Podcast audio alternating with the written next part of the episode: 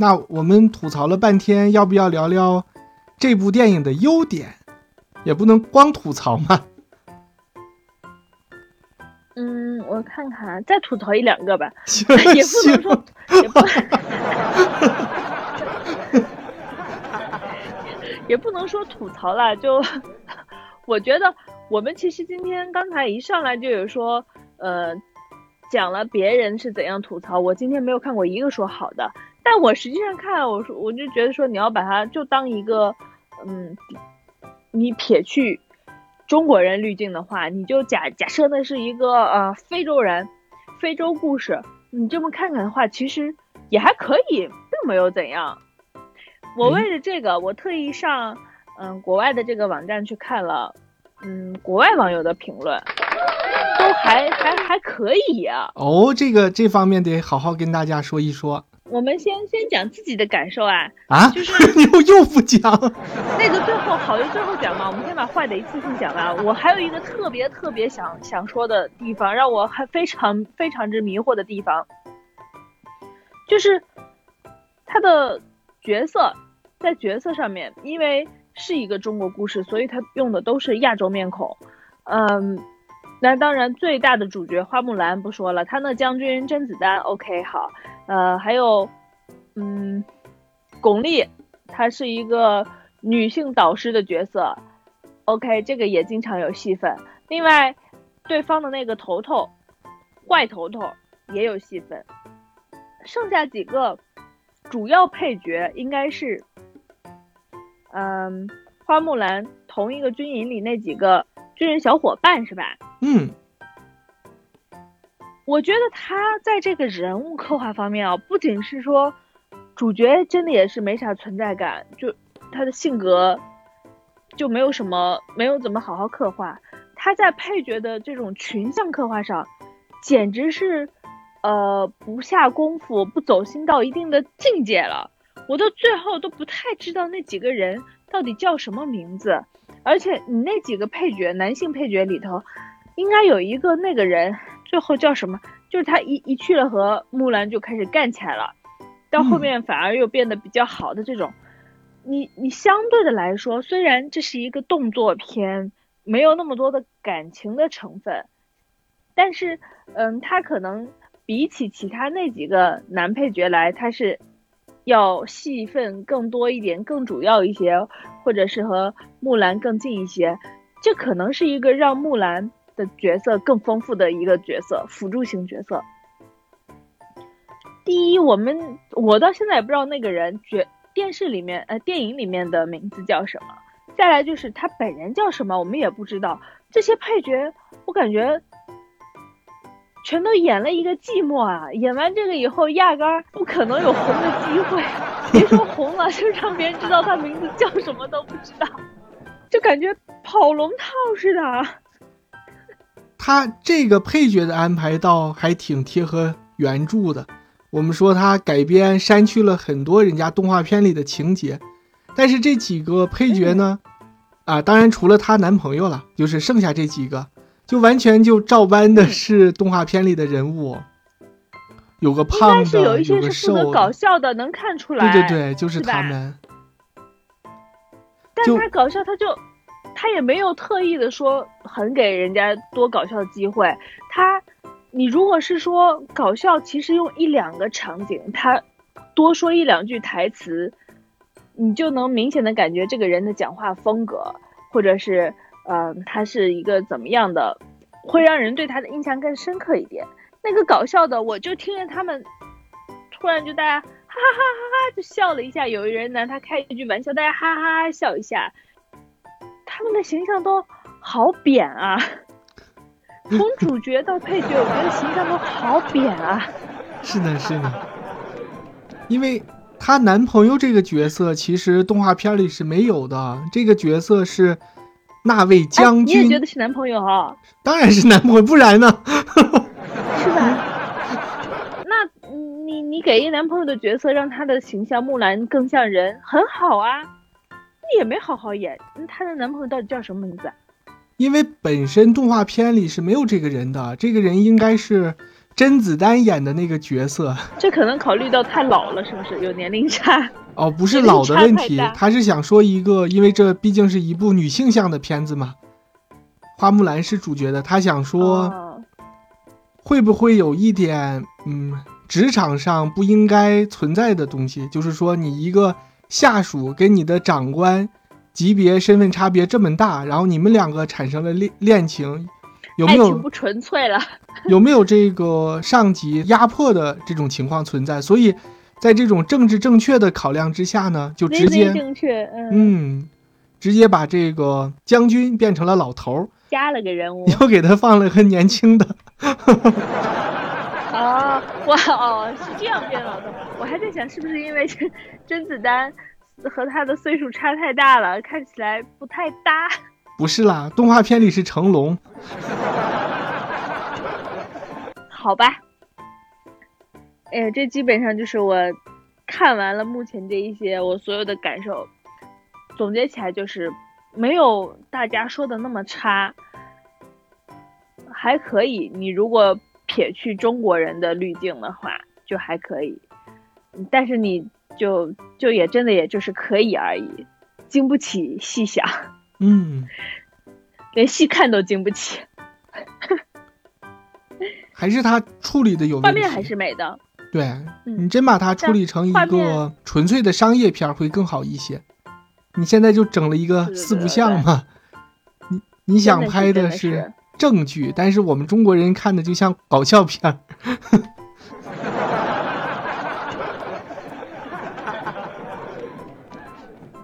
好，那我们现在来说表扬吧。来说优点啦，嗯，我刚才已经听你说了很多遍了，你就跃跃欲试的一直想说他那个优点。哪个？啊，刘亦菲的颜值啊，哦，对对对，这个属于大招，还想放在后面的。不过既然你提出来了，对呀、就整部片子在我看来就是刘亦菲的颜值在撑的呀。如果你真的换一个其他的演员，甚至找一个其他没有这么讨喜的演员来演的话，我觉得大部分人可能坚持不到结尾，是因为刘亦菲她把这个铠甲脱掉之后，不是身上一套张曼玉同款的大红战袍吗？这我觉得真的很美，配上她的剑剑法，很漂亮，嗯，还能够让人产生看下去的动力。万绿丛中一点红，还是可以的。嗯，颜值确实撑得住，挺漂亮的。嗯，我就是觉得她有一些，嗯，尤其是前面的时候，可能是为了表现在花木兰是华君的时候，花君的时候啊，她还呃心里背负这种沉重的谎言的压力，她就是一副缩缩着肩膀在走路，干什么都缩着的。让我觉得看起来就是，嗯，说不出来，总是觉得哪里不对那种。即使是到了后来，他头发一散，好变回女儿身了，然后骑着马就往回冲，就两个感觉是两个的过渡没有过渡，两种角色之间。因为巩俐就开导他了呀，说你要真实，你不真实，你的力量就被封印了，所以他就变了然后了。他醒来把那个拔出来一丢下，解开头发就马早跑了，也不知道咋骑上的，就又骑上回来了。哎呀，说到这儿又想吐槽导演的处理了，你前面实在拖得太长了。我看了一下，几乎是一个钟头，前面在铺垫，从木兰从家里怎么出来，怎么去军队里训练，怎么被这个巩俐所开导，怎么觉醒，怎么变身。然后后一个钟头，观众就想了，你铺垫这么久了，会不会下面来一个大爆点、大高潮？就也没有啊，就对，打了一通就完事儿了。而且那一通还蛮他平的。们那个场景根本没怎么打，那那算是大场景了吧？两军交战，根本没怎么打呀。第一下两军开始哇喊了一下，最大的场景就是把那个盾展开，然后那边射箭，刚射了两下，那边要跑，这边说左翼跟上。天哪，左翼！我想那一般就是左边一一溜部队嘛，结果大概就六七个人，七八个人，就这么，画面一下子从呃两小撮就变成了两小点儿了。前面几个小黑人在跑，后面几个小红人在追。前面几个小黑人那个动作倒是挺酷的，你看小黑人翻身，转过头来，然后射箭，哎，没这个动作。同样的，他嗯翻身反转倒骑着马，然后射箭这个动作，我觉得给了好几次镜头，好几遍。可能这个动作真的设计完以后，设计动作这个人特效师，呃很满意。而且人家坏人的箭都是两只两只发的，一下就能射死他们两个人。他们这边谁都发不了箭，只有木兰一个人能射一下，他一下只能射死一个人。嗯，他射死一个人，射死他两个，射来射去，他们剩下两个人逃跑了，掉头就跑了，我就看得笑死了。然后他一个人眼看着人家这样，头脑一热就追上去了。天哪，我就觉得太厉害了，这也能演演出来。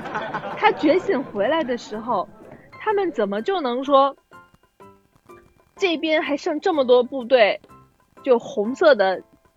军队这边还剩这么多人的时候，被一个女巫鸟啄上来以后，大家就在那儿，嗯，变成一个盾牌，变成，呃，一个在防守的模式。人家那边火球就来了，木兰一个人在中间，眼观两方。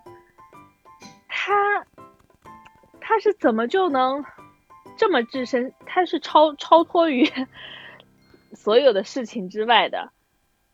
双方也没有办法打，其实双方就没有打，人家就开始上那个大石头火球了。最后怎么办？打也打不过，马上要被烧死了。靠他自己想了一个计策，然后带了一场雪崩下来。我当时想，雪崩，天哪，这会不会把两军都给淹了呀？但后来想，那个这是主角这一边的嘛，他不能这么傻，把自己这方的人也害了吧？可能离得比较远。但是雪崩下来真的是。自己的人也也差一点都被淹死了。嗯，其实动画片里面到雪崩这儿就结束了，有一场雪崩下来，把这个可汗给淹死了，然后木兰把将军给救了，两个人骑的马奔向了幸福的生活。王子和公主快乐的生活在一起，电影就结束了，就没了，就没了，就后面再来个尾声就没了。后面这一小时的剧情，双方总是咣咣打来了吧？嗯，还是打过，狠狠的打过一场吧？打过打过。动画片里没有巩俐，嗯，还有雪崩之后所有的情节都导演原创的。哦，我只是我只是在想说。号称是动作片，那最后并且还有战争，你好歹也是战争打一下嘛，双方你都开始了，打都打了，你就好好的打一下，结果就没怎么打，就一直拿盾挡，而且挡的是什么？挡的不是剑，挡的是那个女巫画出来的鸟，有一点神话了，多怂啊！感觉这一群人，小陈夸夸。好，然后我在看这个电影的时候，我就一直在想，嗯，我们中国人呢看了太多的中国片，古代的、现代的，我们太了解这个，呃，中国文化在里面，包括你孵化到怎样是好看的，所以我们看这个片呢，绝对不会带着一个非常客观的，你就把人当成一个迪士尼的欢乐片来看，所以我还特意上网找了一下。呃，外国人就是算是外国的豆瓣，可以可以。他的这个评分总分十分的话，评了五点四，还还还可以吧？哦，我觉得还可以。五点四不能算是太高吧？有不过不失。呃，肯定不能算太高，但也不是特别低。嗯，我又翻人家的评论。评分的话，我们就不说了。评分的话，它有各种各样的，呃，理由，各种各样的想法，也有可能有一些海外的华人看了以后觉得真的太烂了，我就给一分，就跟咱豆瓣评分一样嘛，我多给你几个一星，把你五星全都拉下来了，也都有这种可能。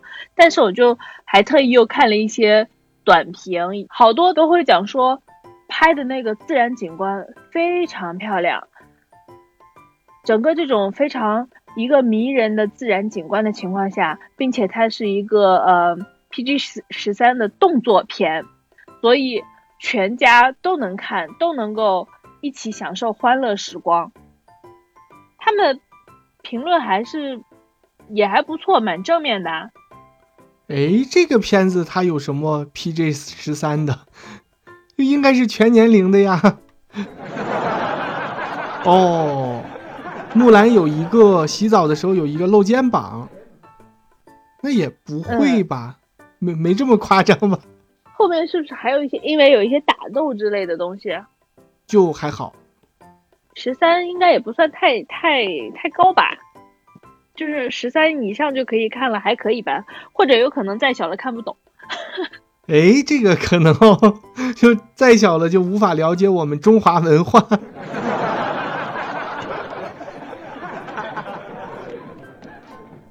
另外的还有说，尽管。那个结尾稍稍显有一点平淡，也是说到戏剧冲突少一些，对。但是呢，他说木兰这种，嗯，他这个动作非常吸引人，在这个整个这个迪士尼这个故事里头，我他是觉得还是，呃，应该有自己的名字，他是有有夸奖这部分，这是。我在整个观影过程中啊，一直都在想，整个制作团队他是一个纯西方人的团队，他其实用他的理解去做了这么一个东西，那也就是代表了他们的理解以及他们的口味。哎，当然完全不符合中国人的口味，可是他们的理解和他们的口味可能是符合外国人口味的。对对对，那你有没有在里头看见夸奖我们女主角帅气漂亮的，有吗？我有看到一个，但是那个人的姓是个中国人的姓，所以可能多少还是。那 算了。写出了刘亦菲啥啥啥。你要一个普通的外国人，我真的非常怀疑，我深切的怀疑他们到底知不知道这个第一女主角的名字好好怎么念。所以这我觉得也是一个，嗯，就是给大家一些。其他不同不同角度的一些评价，我们也真的不是说一股脑的就说人家是烂片什么，就是我们节目还是很客观的，大家看完之后真的是我们自己第一时间的一个感受，不会被这些外界的评论家、影评人或者是粉丝们所影响。你这个好看就是好看，不好看就是不好看，无聊就是无聊。他就是真的太平了，太平了。这个人肯定也，这个人不会写作文，不会讲故事。讲故事哪有说，我一小时好，我就分成四段，每半个小时讲一件事儿。前半个小时说的是他从小在家在那土楼里长的，第二个半个小时呢讲他们去军军营训练，第三半小时呢讲的是他呃那个什么如何觉醒，从开始假装他是一个男的，到后面说。好吧，我就承认了，我就是个女的。最后半个小时呢，大家以女儿身回去跟大家打一架，他基本上就是这样分的吧？对，这确实是导演的锅，真的没什么可洗的。导演太平庸了，实在是。你咋能半个小时半个小时这样分呢？你这就像是，就感觉是，嗯，随意交差，不动脑子。不可能，迪士尼他也是抱着一个培养新导演的这样一个心态吧，因为迪士尼还挺敢的，基本上好多大片他都是勇于放手，让这些年轻的导演、新导演去尝试。比如我们宋丹丹老师，是一个新导演。呃，他不是一个嗯传统意义上的商业大片导演。哦，嗯。像我们的理解啊，这种大投资、大制作的好莱坞商业大片，你应该是不是找一个成熟点的商业片的导演来导？然后迪士尼他就不，他就开发了很多电视剧导演呀，或者文艺片导演呀，就让你们来放手一搏。有的时候可能就搏对了，就大家蛮喜欢的，比如你说的这个《沉睡魔咒》啦、阿拉丁啦。有的时候你就嗯恰巧就没有搏对，两边就没有产生化学反应。比如这回这个片子，他可能真的发自内心不是很喜欢这个故事，我觉得，就感觉做了可能对于木兰，嗯，理解不是很深刻，就做了一个行活。行活就是你出钱，我做事，弄完拉倒，两不相欠。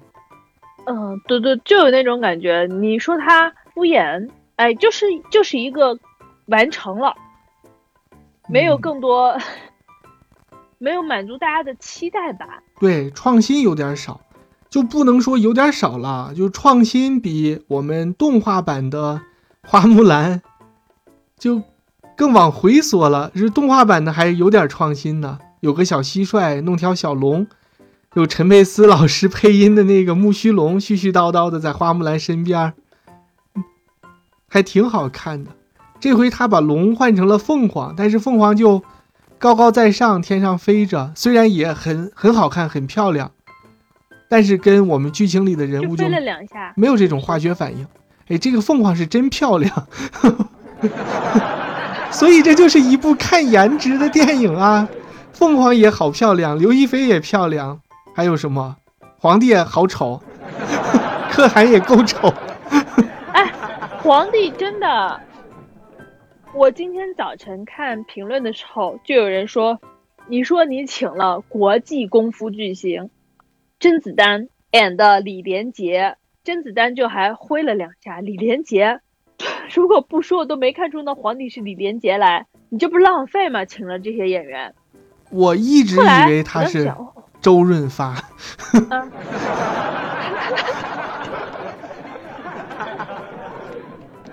呀，我们说说好的夸，然后夸来夸去，就很难免的，最后又落到了对电影、对这个导演的吐槽上，跟导演怨念真的挺大。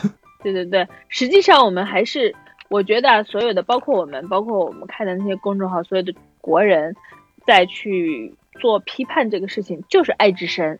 嗯，是他真的真的应该用一个中国导演，哪怕是我们刚才说的宋丹丹老师的那个妓女，宋丹丹老师现现在的老公的女儿，是定了拍漫威的《永恒族》是比这个投资要大得多的一个漫威电影哎。哇，这么厉害！对，就就迪士尼就这么敢，你哪怕让他拍漫威之前，先来拍一个我们真人版的花木兰也好啊，你就这个故事真的只能让一个中国人来拍，那这个导演，我只能说他没有把握住这次机会，嗯，我们看他的后续吧，嗯，他应该续发展。应该他也没有啥后续发展，捞一笔钱走人就是这样了。嗯，还有就是他整个电影里体现出的这个理念，小珍刚才吐槽的，转了一大圈，最后回去是个孝道。嗯，我觉得这个和前面的还是同样的一个问题，他们对于中国文化的理解比较肤浅，就还是那种嗯，那叫什么来着？刻板印象。对对对对，一个反对刻板印象的电影，最后还是很不幸啊，还是沦为了这个刻板印象。而且哦，我再来说一个，因为好多粉丝嘛，他也是爱之深，他也很怕这个电影真的就这么糊掉，因为好不容易我们有一个华人的女演员登上这种嗯大电影的好莱坞的舞台，迪士尼的毫无争议的第一女主，有些粉丝就很着急，他就说。好不容易有这样一个国际上露脸的机会，然后大家不去夸她，不去捧她，反而都都在骂她，给她最低分的还都是我们的同胞。其实我说倒大可不必，因为你想，我们二十年前那个时候，好莱坞突然说迪士尼吧，突然说我们拍一个花木兰啊，那个时候大家多振奋呀，多高兴啊！整个全国说我们都盼着这个。花木兰上映要拍我们中国的故事了。那个时候，好莱坞它就代表的是一个强势的文明，好莱坞大片嘛，就 number one 宇宙第一。嗯到现在当然也是从这个工业水平上讲，也是世界第一的。我们看了很多好莱坞的故事，我们都很喜欢看他的电影，我们就很希望他来呈现一个我们中国自己的故事。所以花木兰出来的时候，我们就很兴奋啊，我们很高兴，大家都去影院里去看。然后功夫熊猫这个是梦工厂出的，出来之后我们也很高兴，我大家就纷纷的去票房上或者各方面支持他。当时功夫熊猫出来，有一个研究熊猫的，也不能说研究吧，就是熊猫艺术家打引号的艺术家，他也靠熊猫吃饭的，他还很反对功夫熊猫。那时候全国把他骂的呀，就说我们好莱坞好不容易有这样一部表现我们中国文化的片子，你还出来捣乱什么什么的，就都在骂他。嗯，但是其实我们想想，这么多年了，是不是也就这两部？但是随着最近我们这个中国自己的电影工业越来越发达、越来越强之后，你看我们有了《流浪地球》，我们有了这个《唐人街探案》。就各种各样的，虽然工业化水平上，当然远不及人家好莱坞的水准，但是在讲故事的方式上，在这个拍摄的手法上，是我们纯粹的中国故事。中国故事用中国的导演编剧，用我们中国的方式来讲。为什么《长城》这部片子滑铁卢了呢？《长城》也很好看呀，我甚至觉得《长城》应该比这部还要更好看一些。嗯就是因为它还是体现的是一个好莱坞的价值，体现的是一个西方的思想，它不是体现的我们中国文化和中国故事。但是现在我们自己的故事、自己的文化就可以由我们自己来讲了。中国电影也在慢慢的崛起。这个时候，嗯，在有没有这样一部片子，其实已经不是那么的重要，至关重要。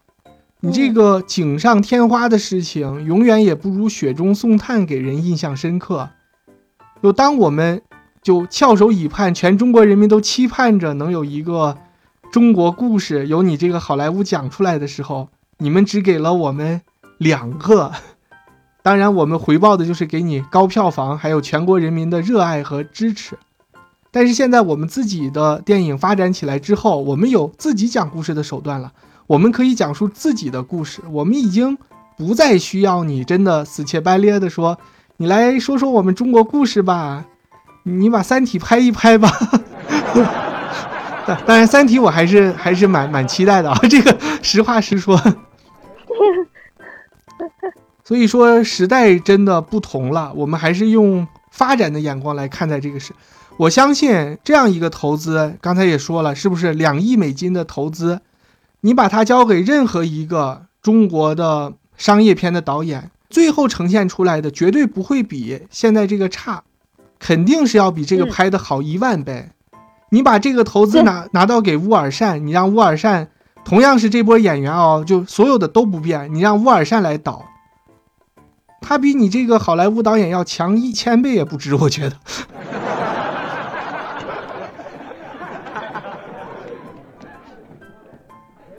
非常同意你现在说的这个，就是我们自己其实电影也是越来越成熟了，而且更重要的是，我们的电影观众我觉得也更加的成熟了。对啊，所以这部分啊，我觉得还是其实蛮好的，应该。对呀，我们还是更期待一些我们中国自己拍的这种商业大片，因为乌尔善的《封神三部曲》马上就要上了，还有很多很多《唐探三》啦，还有国庆档的《我和我的》。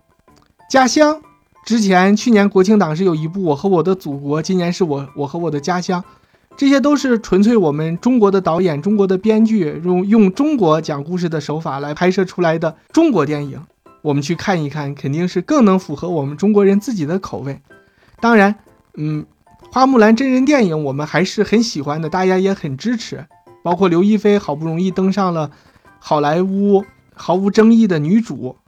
也是继巩俐和杨紫琼和章子怡之后非常令人振奋的一件事儿吧。我们大家也为她开心，对，给她鼓掌。是的。但是这种题材的电影以后还是看中国的。好，我觉得佳佳玲今天这个升华非常到位。行，那我们今天的节目是不是也就聊到这儿？今天聊的有点散。是一个花木兰的漫谈，所以就是一个今天及时的感受。嗯，好啦，那我们今天节目就到这儿吧，感谢大家的陪伴与守候，明天见，明天见，拜拜。拜拜。